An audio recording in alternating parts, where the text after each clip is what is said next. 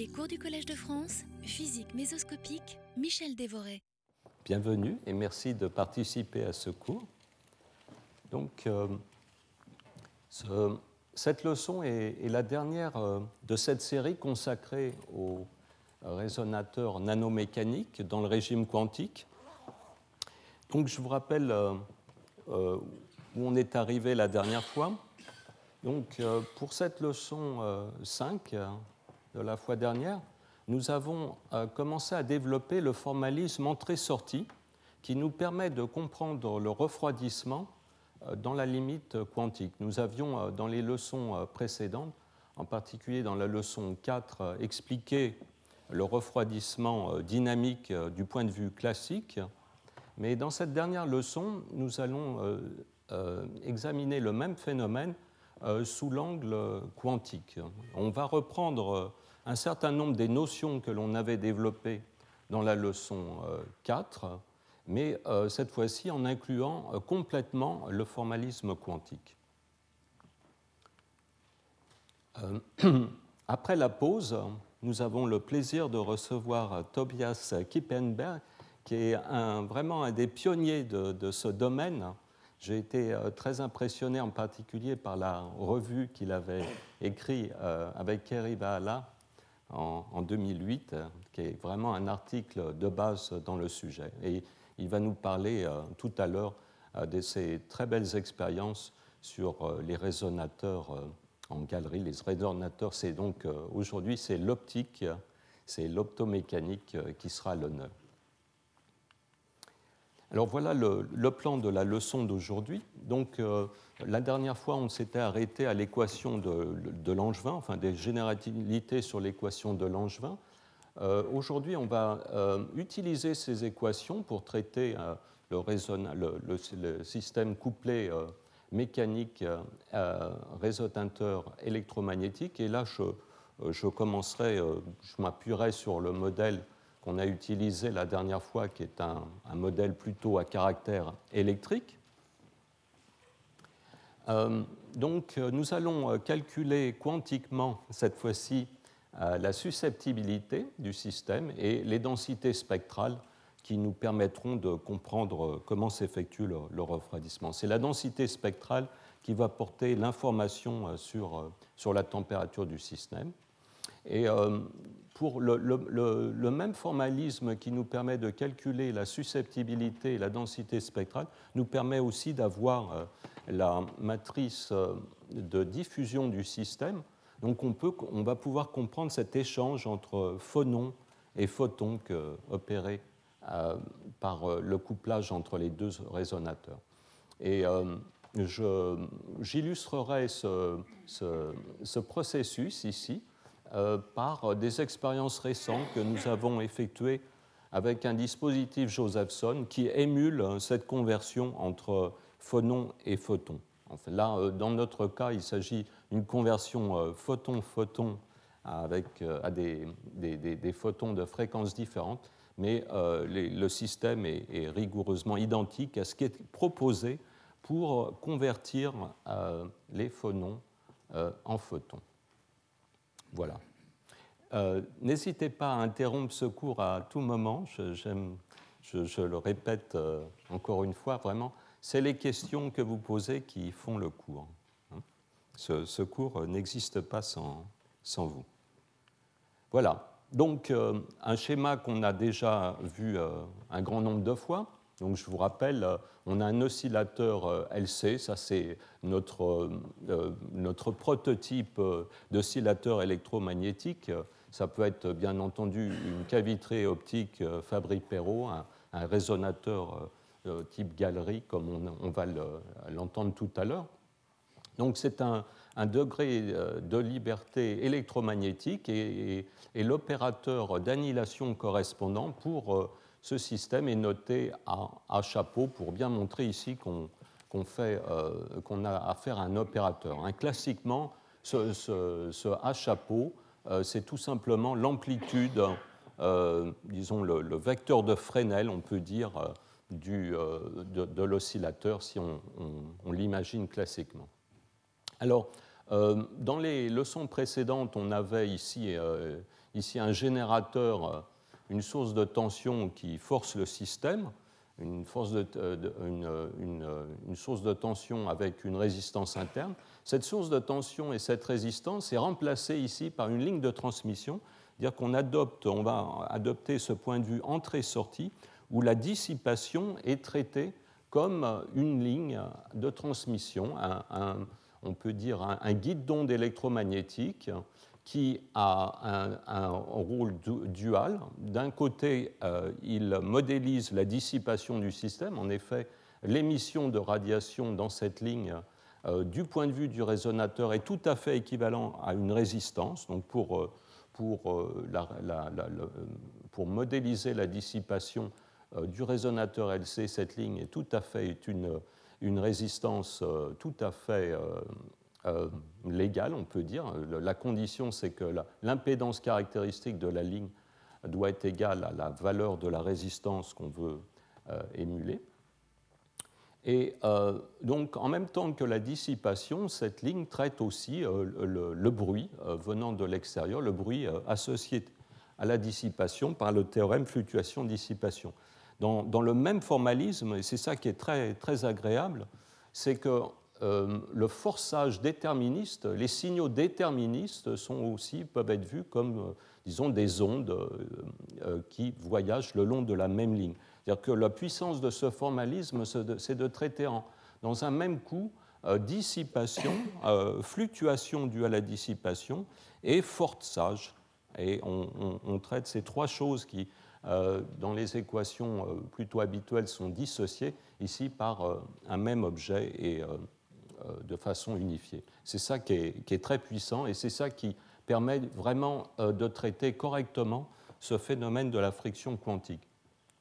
Alors de l'autre côté, ici, on a l'oscillateur mécanique, une masse accrochée à un ressort. Là, cette fois-ci, le degré de liberté, c'est un degré de position, euh, x ici, plutôt que q, là. Le q était le, degré de liberté, c'est la charge sur la capacité. Ici, on a le déplacement d'un des, euh, euh, des, armatures du condensateur. Euh, quantiquement, ça correspond à cet opérateur B chapeau. Et exactement comme on a une ligne de transmission électromagnétique ici qui modélise la dissipation, et eh bien, du même côté, ici, eh bien, on, va avoir une, un guide d'onde acoustique, en quelque sorte, une, euh, que l'on peut se représenter par exemple comme une corde tendue. Donc si le ressort ici est accroché à une corde tendue, eh bien cette corde va emporter les vibrations et euh, fait office de modélise une dissipation, euh, une friction proportionnelle à la vitesse. En même temps, elle apporte le bruit associé à la dissipation et d'éventuels signaux euh, mécaniques. Alors, en pratique, les signaux mécaniques sont, sont difficiles à, euh, à synthétiser. Euh, dans les expériences que j'exposerai à la fin de ce cours, quand on convertit, disons, d'une fréquence micro-ondes à une autre, et bien, bien sûr, les possibilités de contrôle sont complètement identiques de ce côté-là et de ce côté-là. C'est-à-dire, en pratique, les phonons sont un peu moins facile à contrôler que, les photons. Voilà, donc euh, la, correspondance entre le côté euh, électrique euh, et mécanique est le suivant. Donc on, va écrire des équations de Langevin quantique à partir de, de, la tension ici aux bornes de cette ligne et le courant qui circule dans le circuit. Et ces deux variables ont leur équivalent mécanique dans, disons, dans ce système, la tension va être équivalente à la force ici sur la masse, et euh, le courant euh, qui circule dans ce circuit, c'est euh, la vitesse U de la masse. Voilà, donc on a vraiment... Oui C'est peut-être un détail. C'est évident la, condition limite que tu choisis sur la ligne mécanique, là, c'est, euh, il y a un ventre, un nœud de... Euh, ah oui, euh, peut-être je n'ai pas très très bien détaillé le... Oui, bon là, c'est, mon dessin est peut-être pas très bien réalisé. En fait, il faut imaginer que ce point est glissant ici, le long du mur. J'aurais, j'aurais plutôt dû dessiner un anneau coulissant sur un petit poteau, le, poteau lui-même étant relié à, la masse. oui, enfin, c'est en, renormalisant un peu les constantes du système, et en, ce, système remarcherait très bien, mais évidemment, euh, euh, si on, ne, suit pas la prescription que je viens de donner, effectivement, euh, la constante de Raider K va être un peu, un peu changée. Mais enfin, ici, comme je n'ai pas vraiment expliqué ce qu'étaient K et M, ce n'est pas, mon dessin n'est pas vraiment faux à ce niveau-là. Voilà. Mais c'est vrai, tu, fais. Si on voulait être rigoureux, c'est-à-dire si on voulait dire euh, que K est associé à cette, euh, ce ressort, M est la masse ici, eh bien, la friction fluide, effectivement, il faut des conditions limites libres pour, euh, pour la corde. Il faut qu'elle soit libre de monter et de descendre. Exactement comme ici, la ligne de transmission est ouverte et elle est en série avec le circuit. C'est un petit, ces, petits détails sont, sans trop d'importance si on admet qu'on veut bien, disons, rechanger la, signification euh, de ce qu'on appelle euh, l'inductance et la capacitance ici, et la masse et, euh, et la, la, raideur. Voilà. D'autres questions Parce que c'est très important de, bien comprendre ce schéma de base. Alors, donc, euh, si on écrit euh, finalement les équations de conservation, par exemple, euh, si on dit que la somme des tensions ici dans cette boucle doit faire zéro, et que, disons, la somme des forces sur la masse fait zéro, eh bien, dans le langage quantique, dans le langage de ces opérateurs, eh bien, on obtient ce qu'on appelle cette équation de Langevin quantique, où on a finalement on a la dérivée euh, de, l'opérateur A euh, qui s'exprime en fonction euh, de combinaisons des opérateurs du système. Et ce qui est important, c'est le terme source dans cette équation. ici, c'est, disons, ce qui joue le rôle de bruit de Johnson dans l'équation classique qu'on avait écrite la dernière fois, eh bien, c'est l'onde entrante ici par la ligne de transmission. C'est c'est le, bruit ici euh, qui, euh, euh, qui pilote la, dynamique bruyante et à ce bruit est associée la dissipation ici. donc, et, finalement, on peut voir le théorème fluctuation-dissipation par le fait que le coefficient kappa qui intervient ici dans l'amplitude du bruit euh, est le même que celui qui intervient dans, le, dans ce terme ici dissipatif. Ce terme-là, c'est la partie euh, imaginaire de la fréquence et donc, euh, responsable dans cette équation de l'amortissement de, A. Donc vous voyez, de l'autre côté, on a exactement la même structure pour B. la seule dissymétrie à ce niveau, c'est le fait que le couplage mécanique électromagnétique euh, et de la forme, euh, euh, disons, amplitude du, du mouvement de x, c'est-à-dire ici c'est x, fois ici, le, disons, x est couplé au nombre de photons dans le, dans le résonateur électromagnétique. Voilà, donc en fait, une fois qu'on a réussi à écrire ces équations de Langevin couplées, eh bien, finalement, euh, il n'y a plus qu'à tourner la manivelle en quelque sorte. On peut euh, finalement euh, calculer absolument ce qu'on veut. Et l'intérêt de ce système, c'est qu'il est essentiellement entièrement soluble. On peut poser toutes les questions qu'on veut au système. Et bien, la résolution de ces équations permet d'obtenir la réponse. Et, c'est quand même un cas, disons, un système très de physique très puissante, puisque, euh, par exemple, euh, ces équations incluent l'équation euh, incluent disons, tout le phénomène de refroidissement dynamique, où en envoyant un signal déterministe électromagnétique à la bonne fréquence et à la bonne amplitude ici, eh bien, on peut refroidir le système mécanique. Voilà. Alors, quelques indications. je vais être assez rapide parce que finalement, on a déjà fait ces calculs dans l'examen le, dans classique du système. On va les reprendre en quelque sorte là, dans leur version quantique. Euh, là, je pense que le point difficile, ce qui n'est pas toujours euh, très bien apprécié quand on résout ces équations, c'est le rôle très particulier euh, joué par le champ entrant ici. cet opérateur que je note ici A tilde in, donc c'est l'opérateur du bruit qui entre dans le système. c'est un peu un, un, opérateur de type annihilation mais euh, c'est un opérateur qui ne décrit pas un nombre, enfin le, carré de cet opérateur n'est pas un nombre sans dimension, le carré de cet opérateur c'est un flux. Hein. donc euh, c'est le flux euh, du bruit qui entrant. Alors, donc c'est, disons, on, peut, on, peut, voir cet opérateur qui évolue au cours du temps comme la transformée de Fourier des composantes du bruit entrant, euh, mais euh, pris uniquement aux fréquences euh, positives. Pourquoi les fréquences positives Eh bien, parce que à cause du, caractère annihilant de, cet opérateur, cet opérateur décrit, disons, les processus d'annihilation. Et donc, dans le spectre de Fourier, ça correspond ici aux fréquences positives. Je vous rappelle que cet opérateur A chapeau, qui est en fait euh, une version dimensionnelle, non dimensionnée, enfin, euh, euh, du, du, champ dans la ligne. Le, champ dans la ligne, lui, est un opérateur hermitien.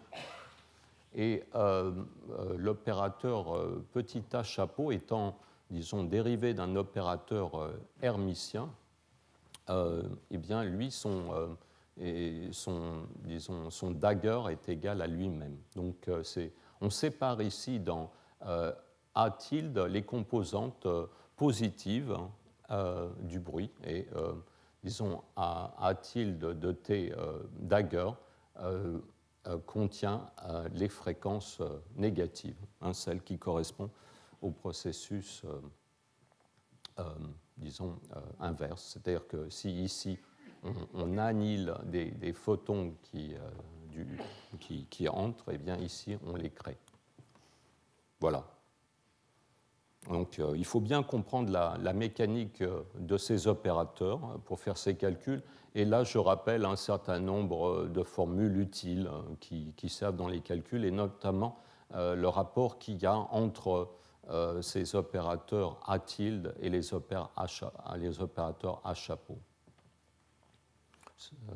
Ce qui est important, c'est qu'à partir euh, de la connaissance de, ces, opérateurs, ici, euh, eh on peut euh, connaître le flux, le flux de, photons dans la ligne.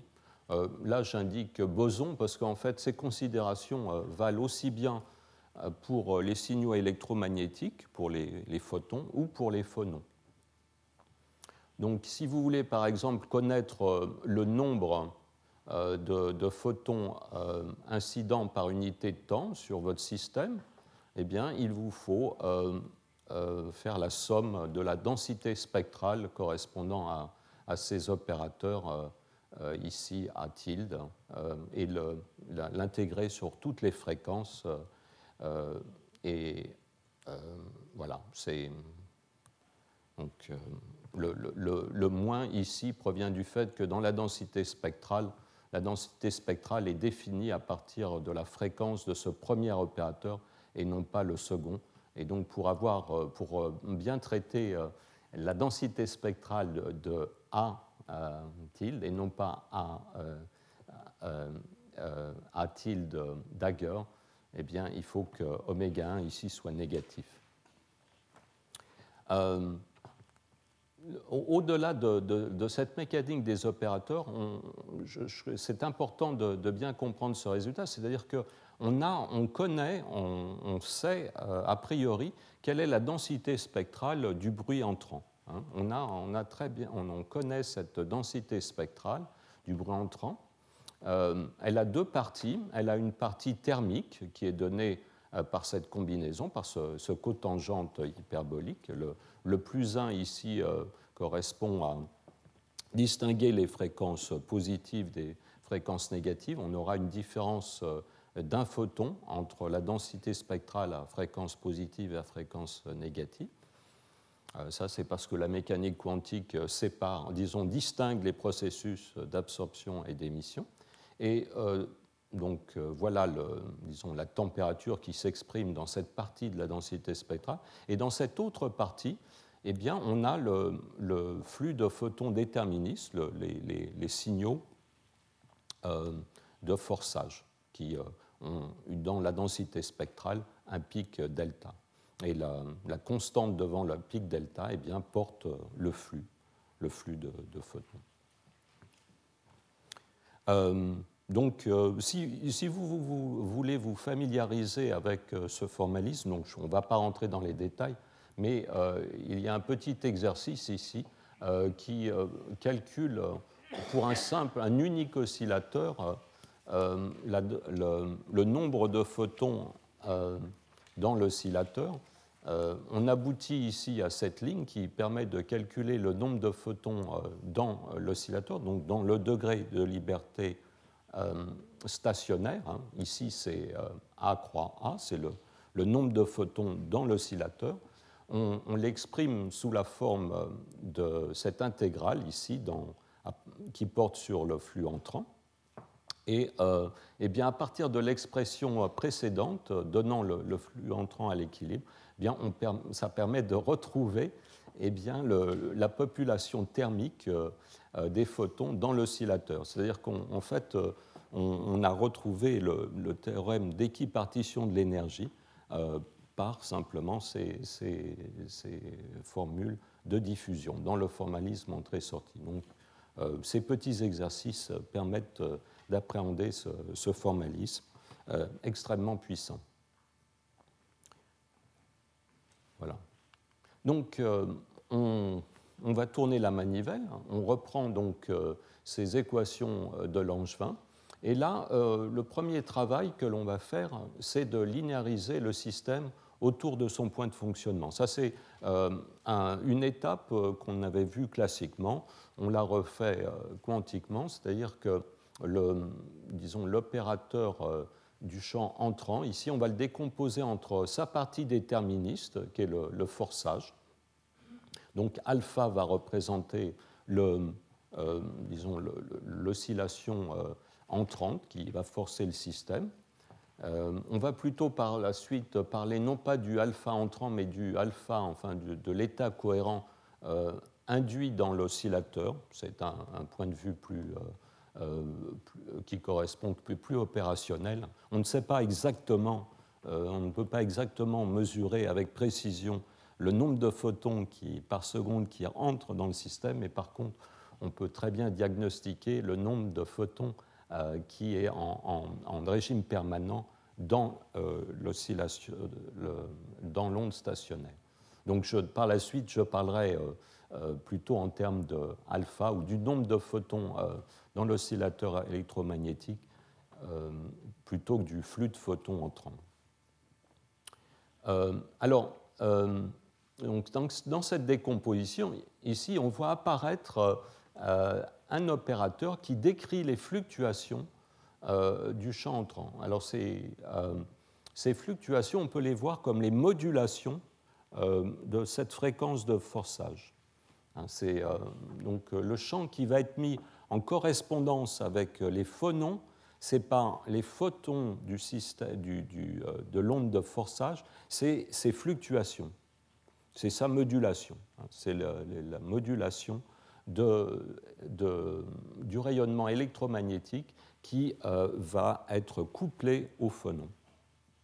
Et donc par la suite, ce delta euh, A-til, hein, ou le delta A, si je parle de, des, photons à l'intérieur du résonateur, décrivent une modulation. Hein. Une modulation, vous pouvez imaginer une modulation de phase ou d'amplitude. Hein. Il y a deux degrés de liberté dans une modulation. Euh, et nous allons voir ça, euh, nous allons voir ces deux degrés de liberté euh, dans, le transparent suivant. Voilà, donc on a finalement réécrit les équations de Langevin. Le, changement, c'est que maintenant elles sont devenues parfaitement linéaires. Il y a la dérivée de cet opérateur par rapport au temps est une fonction qui est linéaire par rapport à tous les autres opérateurs. Donc il n'y a, plus de, il a plus de couplage non linéaire entre opérateurs. Donc euh, il est bien évident qu'ici on arrive à un système euh, exactement soluble puisqu'il est l'équivalent de, deux équations linéaires couplées dépendant du temps. Et on sait que euh, ce genre de système est entièrement soluble. Hein, donc oui.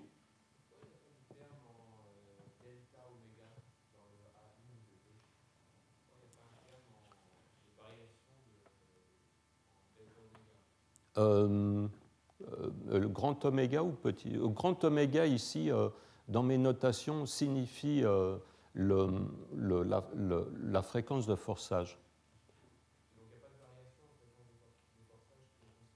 Ah, alors, là, eh ben, donc cette modulation delta A tilde ou delta A de t, c'est un signal qui est en fait complexe. Alors, euh, ce signal complexe, euh, il porte euh, une information à la fois sur une modulation de phase et sur une modulation d'amplitude. Hein, très, disons très, très, grossièrement, on peut dire que la partie réelle ici de delta, c'est la modulation d'amplitude, alors que sa partie imaginaire, c'est la modulation de phase. Voilà comment, comment ça se passe. Hein. Il, y a deux, il, y a deux, signaux de modulation qui sont portés par delta on, va, on, va, reprendre, ça va être important cette considération. Euh, euh, notez que là, je note en vert, un peu la, couleur de mon laser, euh, cette, cette, modulation. On va voir, je vais employer deux, deux, autres couleurs pour les deux degrés de liberté de modulation. Oui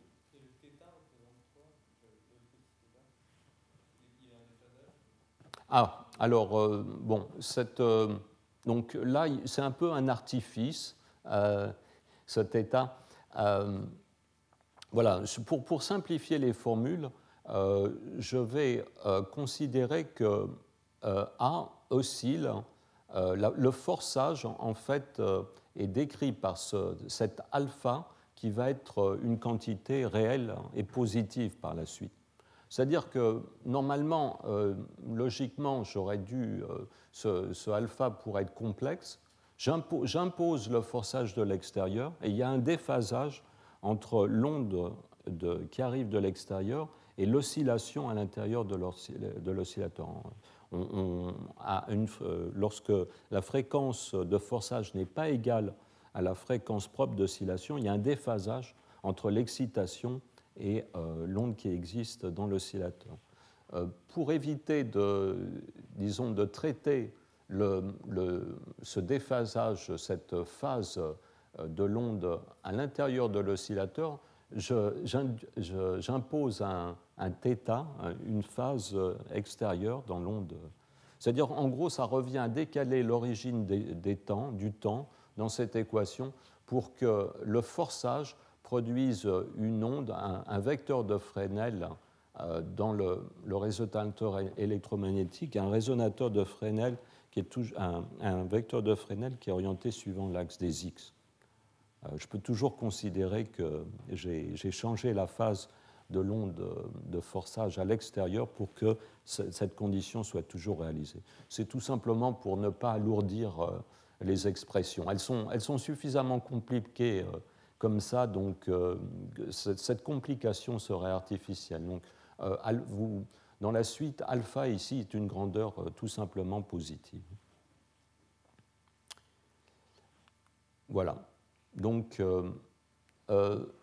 alors avec cette, cette, ce changement de variable, cette linéarisation autour du point de fonctionnement, on arrive à un schéma finalement extrêmement simple. On a deux oscillateurs effectifs euh, donc l'oscillateur des, phonons. Alors B en fait a été euh, aussi euh, modifié légèrement parce que la pression de radiation a, modulé, a, changé l'origine de la, position d'équilibre de l'oscillation. Mais j'ai gardé quand même le même B pour le même opérateur pour décrire cet oscillateur acoustique modifié. du côté ici électromagnétique, il faut quand même bien insister sur le fait que c'est les modulations ici de la fréquence du laser ou de, la fréquence du générateur micro-ondes que l'on considère. C'est-à-dire qu'un phonon qui va arriver de, de, la gauche, qui va exciter cet oscillateur, va se transformer non pas en, un... Euh, euh, il n'excite pas vraiment euh, l'oscillateur, il excite une modulation. C'est-à-dire que, par exemple, il va convertir un, photon rouge qui arrive en un photon bleu, ou vice-versa.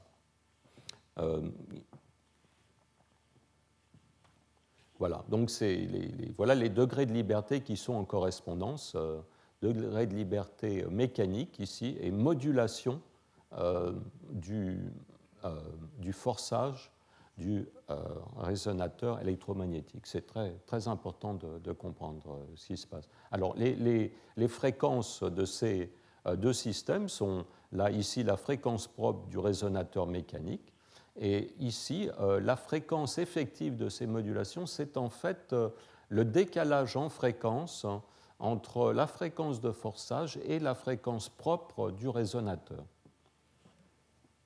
Voilà. Et euh, pour avoir un, refroidissement efficace, il va falloir ajuster ce décalage en fréquence optique ou électromagnétique et le rendre pour que eh bien, le, disons, les excitations passent librement d'un système à l'autre. Vous comprenez bien que les deux oscillateurs doivent être euh, à résonance, c'est-à-dire que ce décalage en fréquence doit être euh, proche de la fréquence de résonance mécanique. Donc, on a donc deux oscillateurs effectifs hein, couplés et couplés par une constante effective qui est la constante G3 euh, d'origine, la constante qui décrit le couplage non linéaire, mais multipliée par euh, la racine du nombre euh, de photons qui excitent le résonateur électromagnétique.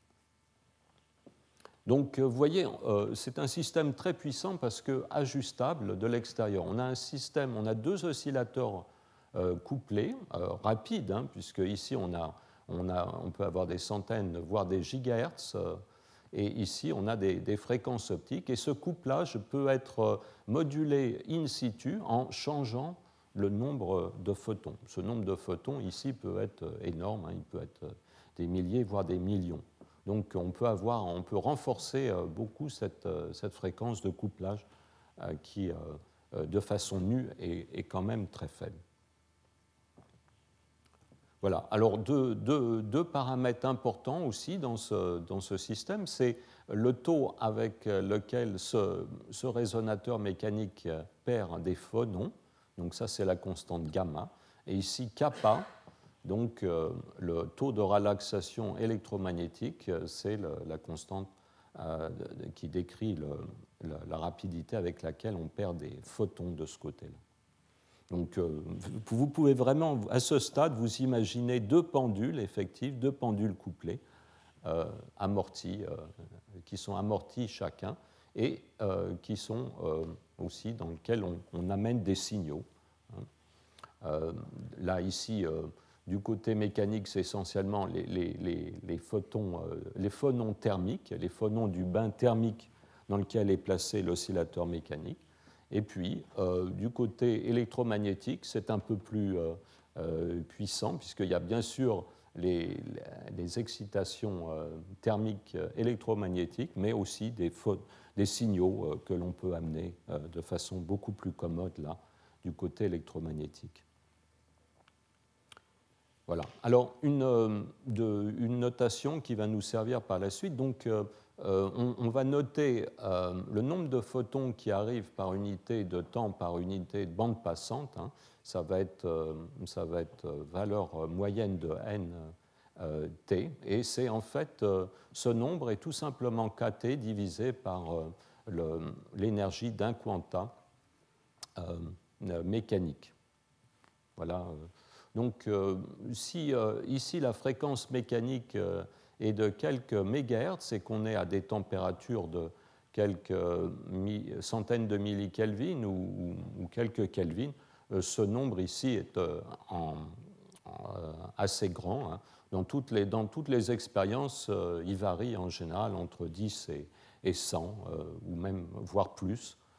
donc,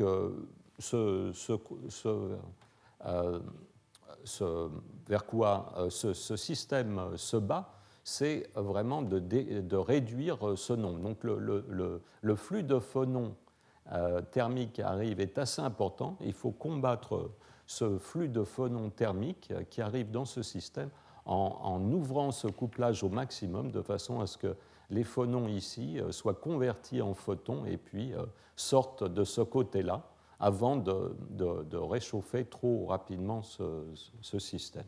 Voilà le principe, euh, voilà le principe euh, du, euh, du, refroidissement dynamique. Si, vous, si cette constante kappa est beaucoup plus rapide que cette constante gamma, et si vous avez un couplage suffisamment fort, eh bien, les, photons, les, phonons thermiques qui arrivent dans cet oscillateur mécanique eh bien, repartent très rapidement et donc euh, vous pouvez comme ça maintenir euh, cette température mécanique euh, très basse. Alors pourquoi le système n'est pas symétrique? Pourquoi finalement, après tout, les photons qui arrivent ici sont aussi en équilibre thermodynamique ils, sont aussi, ils voient en fait souvent le même, le même système, mais en fait le, le même bain. Mais ici, ces photons thermiques sont euh, beaucoup plus grand. Donc euh, ce rapport KT sur H bar oméga E est beaucoup plus petit. Donc euh, même quand le résonateur électromagnétique et le résonateur mécanique sont à la même température, enfin voient un bain plus, exactement à la même température, eh bien il y a essentiellement zéro photon qui arrive ici, alors qu'ici vous pouvez avoir des, centaines de photons qui arrivent dans chaque mode. voilà l'idée. Donc c'est là où l'analogie entre les pendules couplées s'arrête. Les pendules couplées euh, sont en, quelque sorte euh, qui ont, des fréquences euh, identiques, vont avoir des photons ou des phonons, si vous voulez, de même taille. Et donc si on, favorise le passage de l'un vers l'autre, eh bien, on ne, gagne rien du tout, puisque finalement, les phonons vont aller dans les deux sens.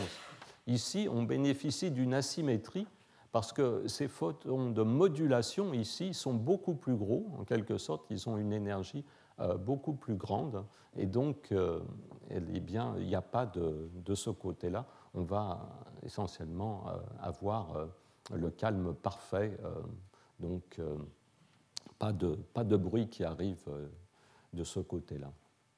Donc euh, on, va être capable de diluer, si vous voulez, euh, le bruit arrivant du côté mécanique et de le diluer dans le, système euh, électromagnétique. Alors, tout ça se, traduit dans, ces équations où on passe ici de nos équations linéaires temporelles aux euh, équations euh, réécrites maintenant euh, de manière fréquentielle. Elles sont, elles sont plus pratiques à résoudre. Vous savez que quand on passe en transformé de Fourier, on, passe d'équations différentielles à des équations algébriques. Et c'est là où, va intervenir une subtilité dans la résolution de ce système. C'est là où, donc, je vais répondre à la question de Michael où, finalement il y a, euh, euh, euh, en fait deux degrés de liberté pour ces, photons de modulation. Ici, on, voit apparaître dans cette équation, ici, en fait, delta A et delta A dagger. Et ces deux composantes, en fait, ne correspondent pas au même type de modulation. Euh, donc ce qui, est, indiqué ici. En fait, euh, euh, il va falloir séparer la modulation à, à fréquence positive de la, la, modulation à fréquence négative. En fait, ce, delta A dagger, on peut le voir ici comme une modulation à fréquence négative.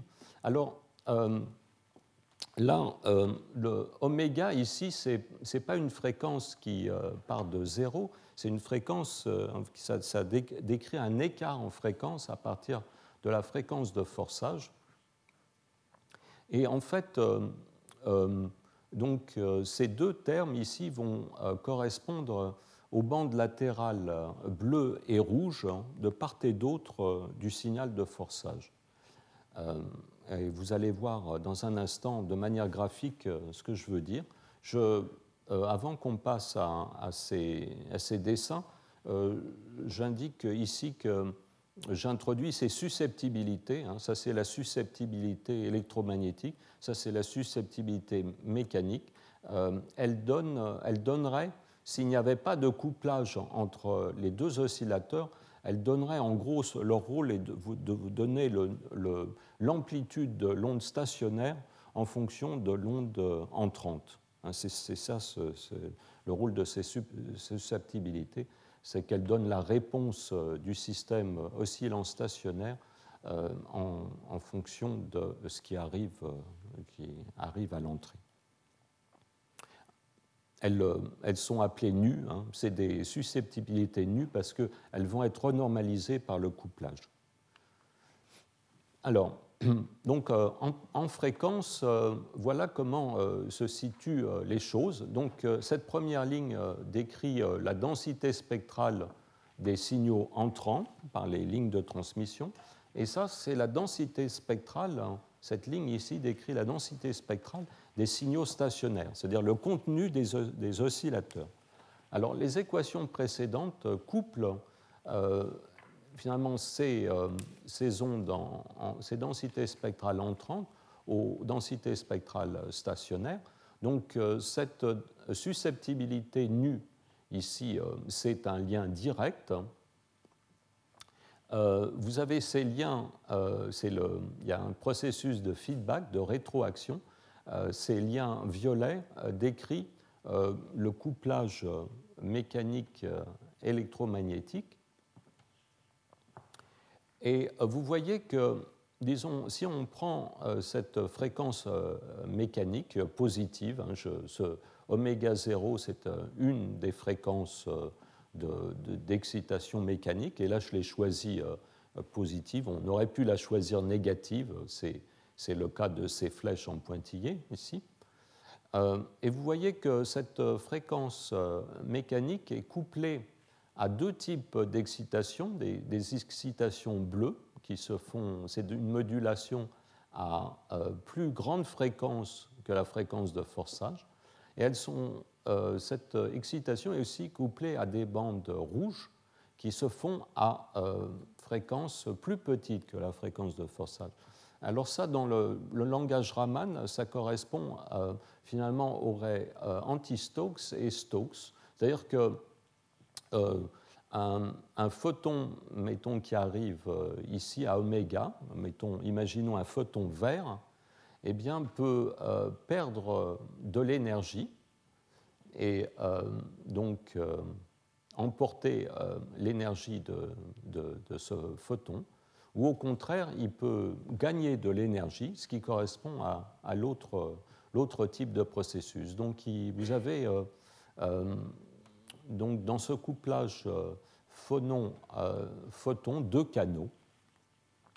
Euh, ces deux canaux, on, peut, voir ça un peu plus clairement sur cet autre diagramme, où, plutôt que d'avoir euh, les fréquences, disons, de manière horizontale, elles sont plutôt verticales.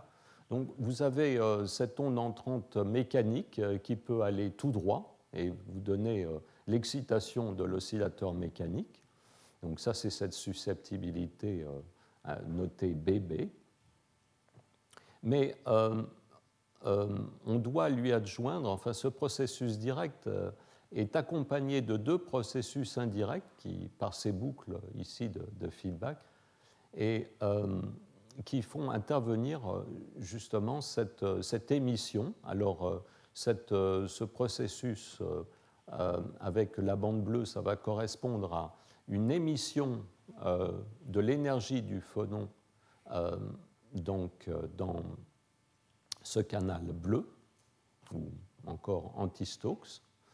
Et ici, cette autre boucle correspond plutôt à l'absorption d'un photon qui serait dans cette bande rouge.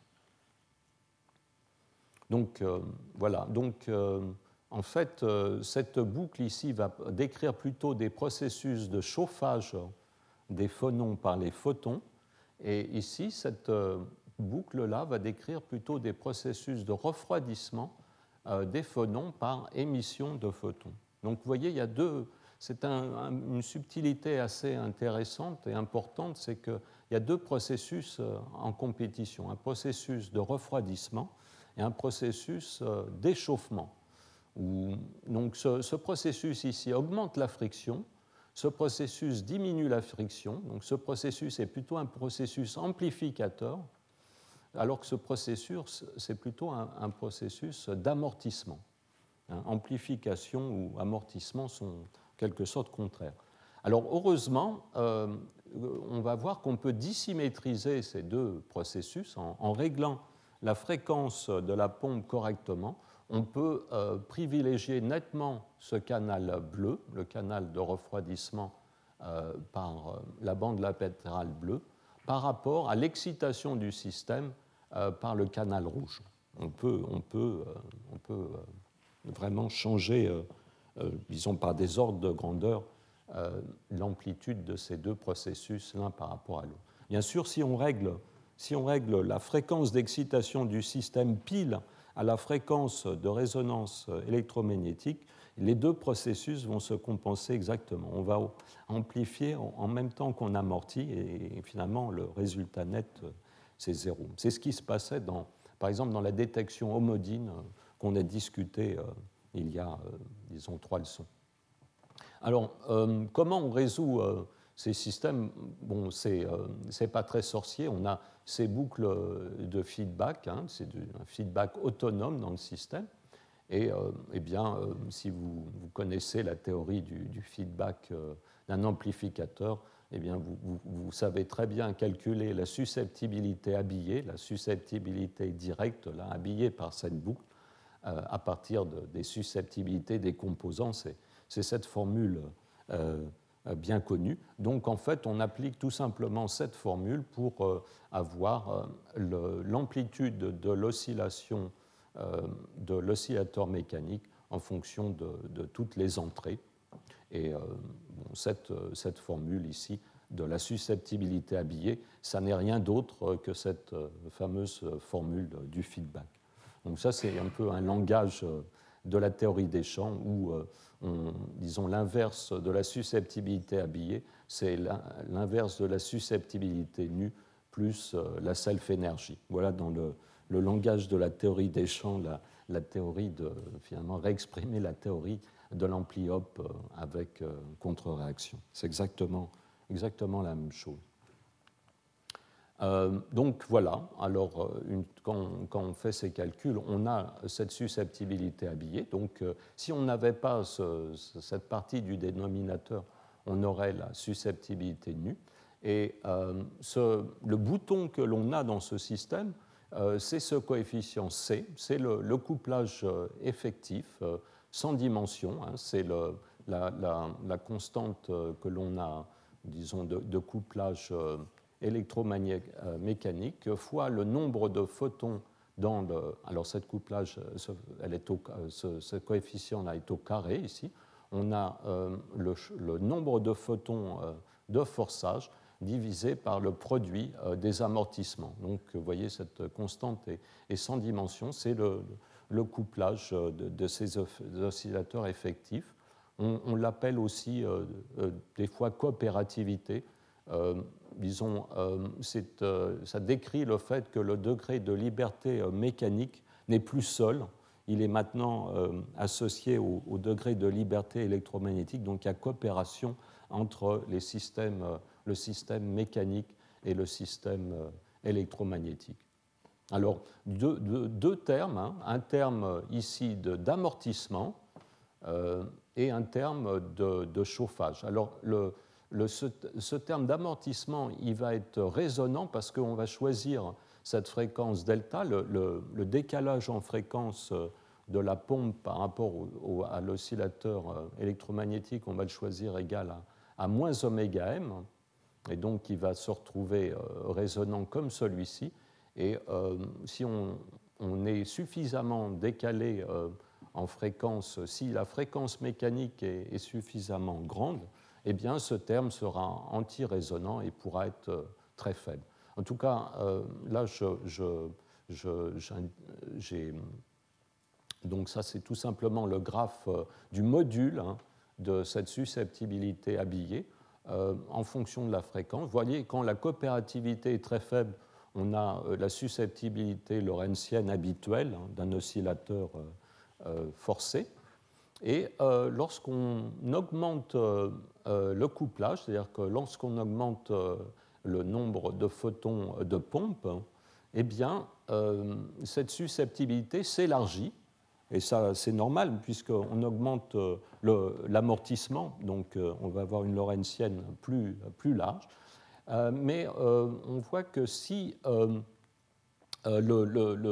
le, couplage est très grand, eh bien, on, eh bien, ces deux oscillateurs couplés, finalement, vont euh, vont former euh, euh, des deux nouveaux oscillateurs effectifs, hein, une, combinaison liante ou antiliante, on dirait dans le, dans, en chimie. on a donc deux, deux, deux, modes. On a finalement on a deux, on a finalement, on peut dire que le système n'est plus euh, euh, mécanique euh, ou électromagnétique, mais on a une combinaison des, modes, des modes propres sont des combinaisons linéaires des deux. voilà. En même temps, vous voyez que l'intensité, la, surface sous la courbe ici s'amoindrit, devient de plus en plus faible. Ça, c'est l'effet dominant du disons, de l'amortissement. Hein. Donc c'est finalement euh, les, phonons qu'on va mettre dans ce système sont en train de fuir par les photons, et ça c'est euh, la conséquence de ce, déclin, cette décroissance euh, de l'air. Enfin, c'est d'ailleurs plus spectaculaire quand on porte le carré de la susceptibilité plutôt que sa valeur absolue. Voilà. Alors, euh, pour, euh, pour comprendre euh, cette, finalement ce dédoublement de l'arrêt dû à l'intensité du forçage, il faut tout simplement regarder les, les, pôles de cette susceptibilité. Alors, quand on calcule les pôles, en fait, on peut laisser tomber la partie anti-résonante qui va être très faible. Elle ne, elle ne, modifierait que très, très faiblement les résultats et, et son, son, influence euh, qualitative peut être euh, complètement négligée. Alors si on, euh, on, change un peu les notations, hein, j'appelle Z la fréquence complexe, l'écart en, fréquence à la résonance. Et là, j'ai changé un peu la, notation sur les amortissements. C'est la, moitié de, du taux d'amortissement qui, qui intervient plutôt dans ces formules.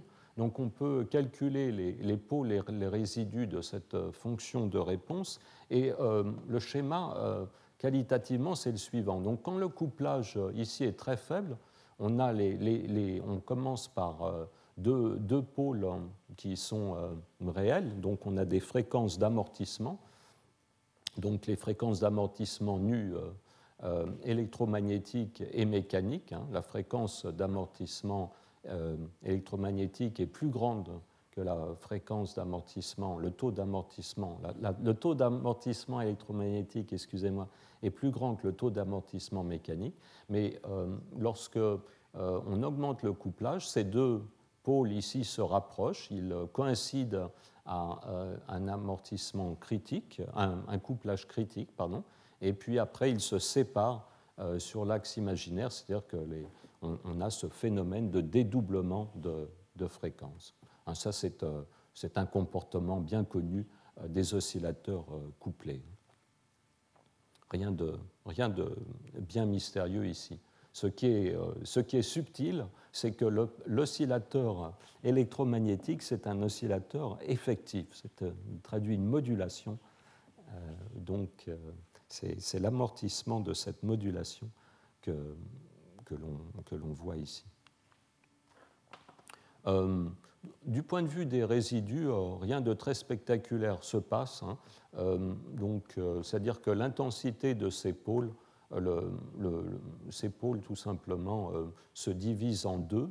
Le pôle se divise en deux et, disons, quand le couplage est très fort, ils vont emporter chacun un quart du poids d'origine. On a au maximum une, une division par deux du poids de la résonance. coopérativité, euh, malgré son nom, n'a pas l'air très symétrique en, photons et phonons? ça dépend qu'il y a alpha carré qui apparaît, donc qui est l'occupation des photons pour la coopérativité, mais pas. Euh, finalement, pourquoi l'occupation phononique n'apparaît pas Ah, eh bien, euh, ben en fait, c'est, si, si, c'est, quand même très symétrique. Parce qu'il y a une dissymétrie fondamentale dans ce système. On force le résonateur électromagnétique, on ne force pas le résonateur euh, mécanique. On pourrait faire les deux, on pourrait forcer un peu les deux. À ce moment-là, euh, eh bien, on aurait euh, quelque chose de plus symétrique. Mais c'est tout à fait normal. Le, forçage renforce la constante de couplage. Donc au numérateur, on a la constante de couplage effective. Et c'est la constante de couplage nu fois le, finalement le nombre de photons de forçage, ici, le alpha carré, c'est le nombre de photons de forçage. Mais si on forçait euh, à la fois le résonateur mécanique et le résonateur, euh, euh, on pourrait avoir, disons, les deux types de forçage ici, au numérateur. Mais le dénominateur, lui, est parfaitement symétrique. C'est simplement le produit des taux de relaxation. Donc, on a finalement une constante de couplage qui a une fréquence au carré, euh, c'est une constante de couplage effectif, divisée par le produit de deux, euh, taux de relaxation. Voilà. Donc, euh, à partir de cette susceptibilité, on peut calculer la densité spectrale des, fluctuations mécaniques. Donc, on a deux sources dont il faut se préoccuper. Il arrive des, phonons thermiques, il arrive aussi des photons thermique, photons thermiques. Et donc, le nombre de photons qu'il va y avoir dans le résonateur mécanique va avoir trois contributions. Donc, euh, d'abord, les phonons, euh, mécaniques, les ondes acoustiques qui arrivent euh, par la dissipation mécanique. Ça, c'est cette première ligne. Et puis, après, deux contributions qui viennent du canal bleu et du canal rouge. Et vous voyez euh, la dissymétrie justement entre les processus d'absorption et d'émission. Donc euh, ici, les cas, puisque euh, les photons bleus ils concernent les fréquences positives, on va voir le nombre de photons, disons, effectifs qui arrivent par la ligne de transmission. Mais ici, pour le canal rouge, c'est le nombre de photons effectifs plus 1. Euh, euh, c'est ce plus 1 qui fait qu'on va chauffer euh, en quelque sorte même à température nulle. C'est-à-dire même s'il n'arrive aucun photon par le canal rouge, eh bien on, peut, on aura ce processus de chauffage. On peut dire que, si vous voulez, c'est le, les, photons de point zéro ici du canal rouge qui, vont servir le chauffage. Heureusement, euh, vous voyez, le facteur qui vient devant, c'est un facteur qui euh, n'est pas à résonance. la fréquence euh, n'est pas proche de zéro. La fréquence est décalée de deux fois la fréquence mécanique. Et donc ce facteur va être ici, va être heureusement beaucoup plus petit que ce facteur-là. Ce facteur-là, lui, est résonant. Donc ce processus de chauffage va pouvoir être essentiellement négligé. Donc voilà, ça c'est le. On, on, transforme. Euh, c'est le processus de transformation des, phonons en photons émis.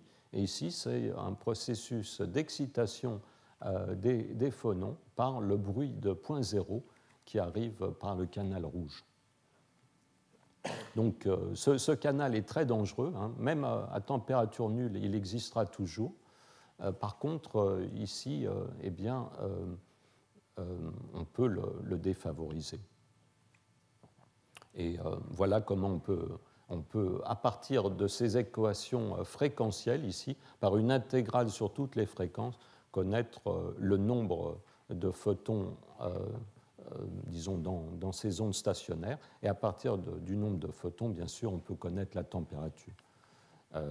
et vous voyez que ce, résultat permet d'obtenir quelque chose d'intéressant. Par exemple, si on, on, néglige ce canal, hein, si on pouvait négliger le, le, bruit le, bruit acoustique sur euh, le résonateur mécanique. Et s'il n'y avait euh, que la compétition entre euh, le chauffage ici et le refroidissement, eh bien on prévoirait une température d'équilibre, un nombre, de, une population à l'équilibre mécanique qui serait donnée par le rapport entre l'amortissement électromagnétique et cette fréquence mécanique. Si on choisit ce facteur Là, euh, en pratique, maintenant, dans les expériences, euh, ce facteur euh, est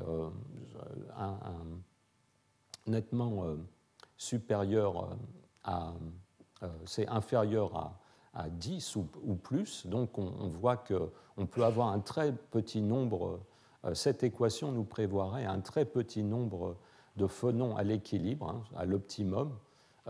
mais en fait, cette analyse ne tient pas du tout compte de, euh, de ce grand flux de, de, phonons ici qui arrive et qui va être finalement le terme de chauffage principal. Donc, en se plaçant euh, Or, euh, en, décalant cette fréquence mécanique très nettement par rapport à la fréquence, au taux d'amortissement, c'est-à-dire c'est ce qu'on a appelé jusqu'à présent le régime des bandes latérales résolues, on, va supprimer euh, ce, chauffage, on va rendre finalement cette équation inutile. Et ce qui va compter, euh, c'est euh, comment, à quelle vitesse on va évacuer les, phonons qui rentrent. Et, eh bien, en fait, bien sûr, pour cela, il faut que le paramètre de couplage soit fort. Donc, dans la, dans la limite où le paramètre de couplage est faible, on aurait tout simplement une mise en équilibre du, euh, résonateur mécanique avec euh, les photons qui arrivent de l'extérieur. Mais euh, grâce à ce couplage, on va réduire considérablement le nombre de photons mécaniques. Et en fait, on voit que la réduction par rapport à, disons, la valeur à l'équilibre, c'est donné par le rapport entre les deux constantes d'amortissement, hein, euh, la constante euh, gamma euh, mécanique et la constante gamma électromagnétique, ou si vous voulez, gamma, ceci est la même chose que le rapport gamma sur, sur kappa.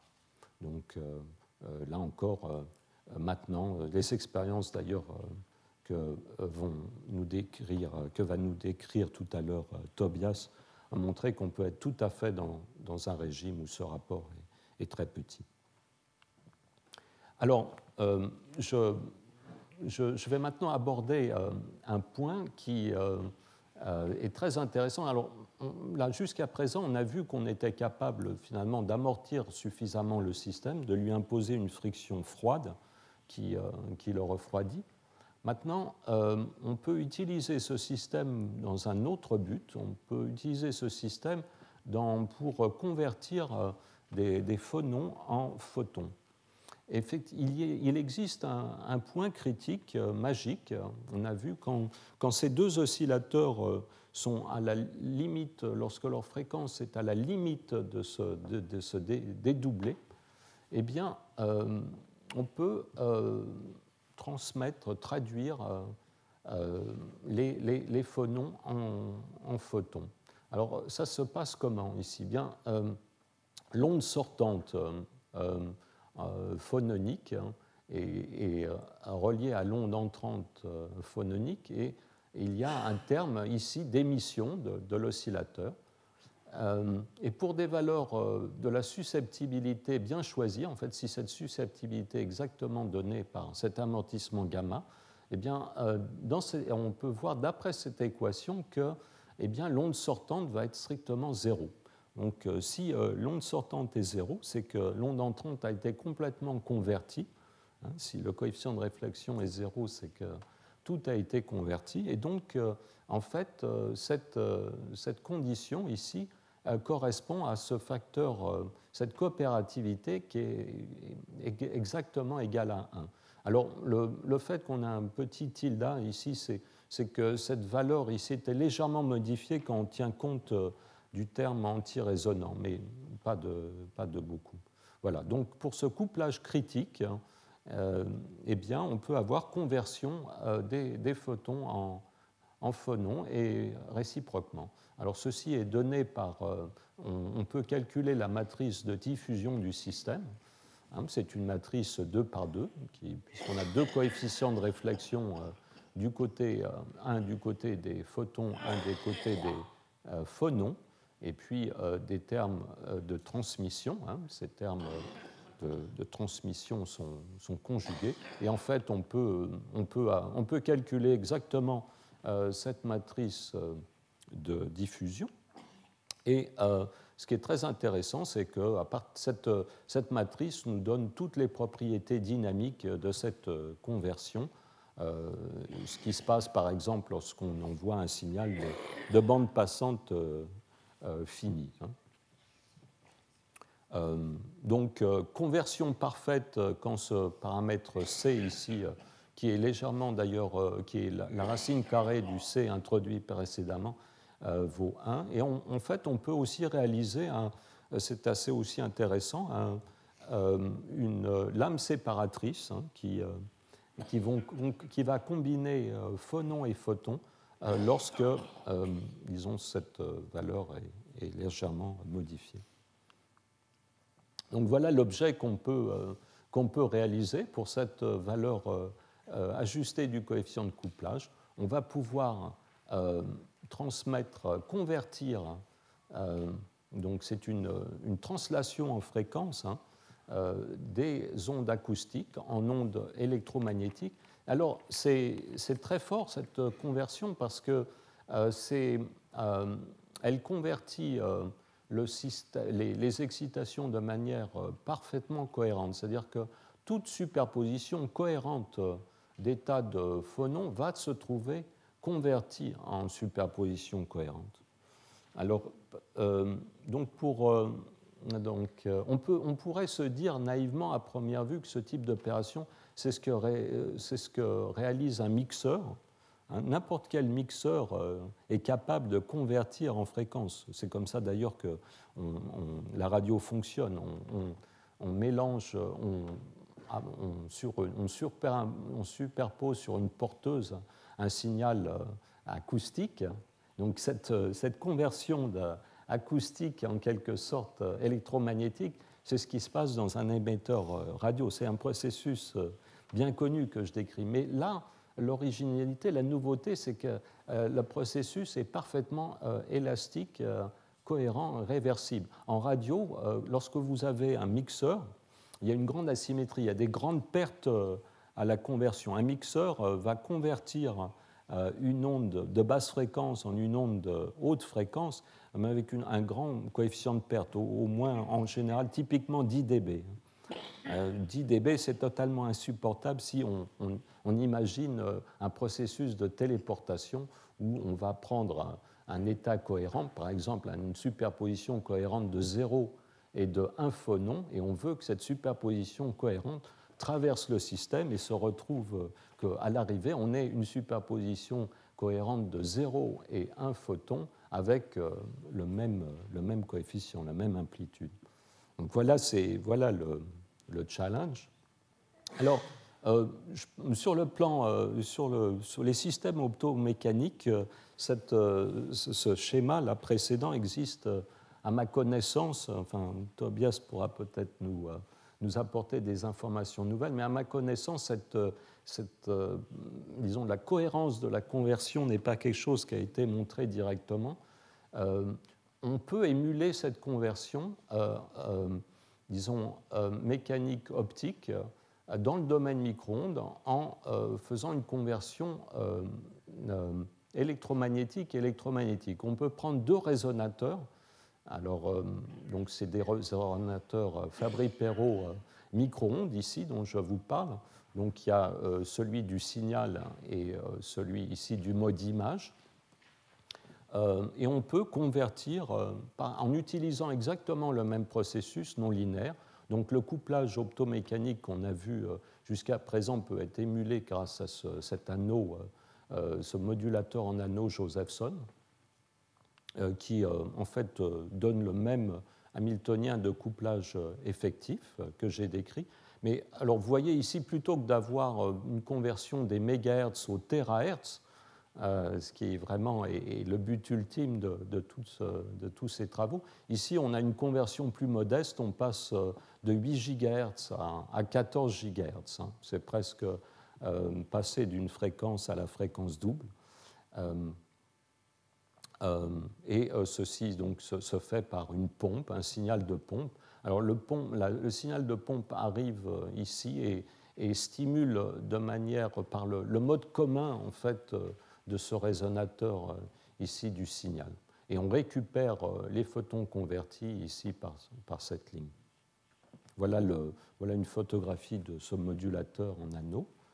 Euh, donc la matrice de, ce processus, elle est schématisée ici, hein, et on, on, a en fait plusieurs points intéressants dans ce fonctionnement. Donc c'est c'est en, fait une lame séparatrice euh, ajustable très rapidement dans le temps hein, qu'on crée. Une lame séparatrice entre des photons euh, rouges, euh, basse fréquence, et des photons violets, haute fréquence. Et on peut avoir le cas du, de miroir parfait, ça c'est quand on coupe la pompe. À ce moment-là, les coefficients de réflexion de chaque côté sont 1. On peut avoir la lame séparatrice 50-50, euh, le, combineur euh, parfait. Ça, c'est lorsque les coefficients de réflexion ici valent exactement 1,5. Ou on peut avoir euh, la conversion parfaite. C'est un peu comme quand la lame séparatrice est en fait parfaitement transparente. Mais ici, puisque l'effet est, quand même spectaculaire, puisque les, photons changent de, fréquence et donc changent d'énergie.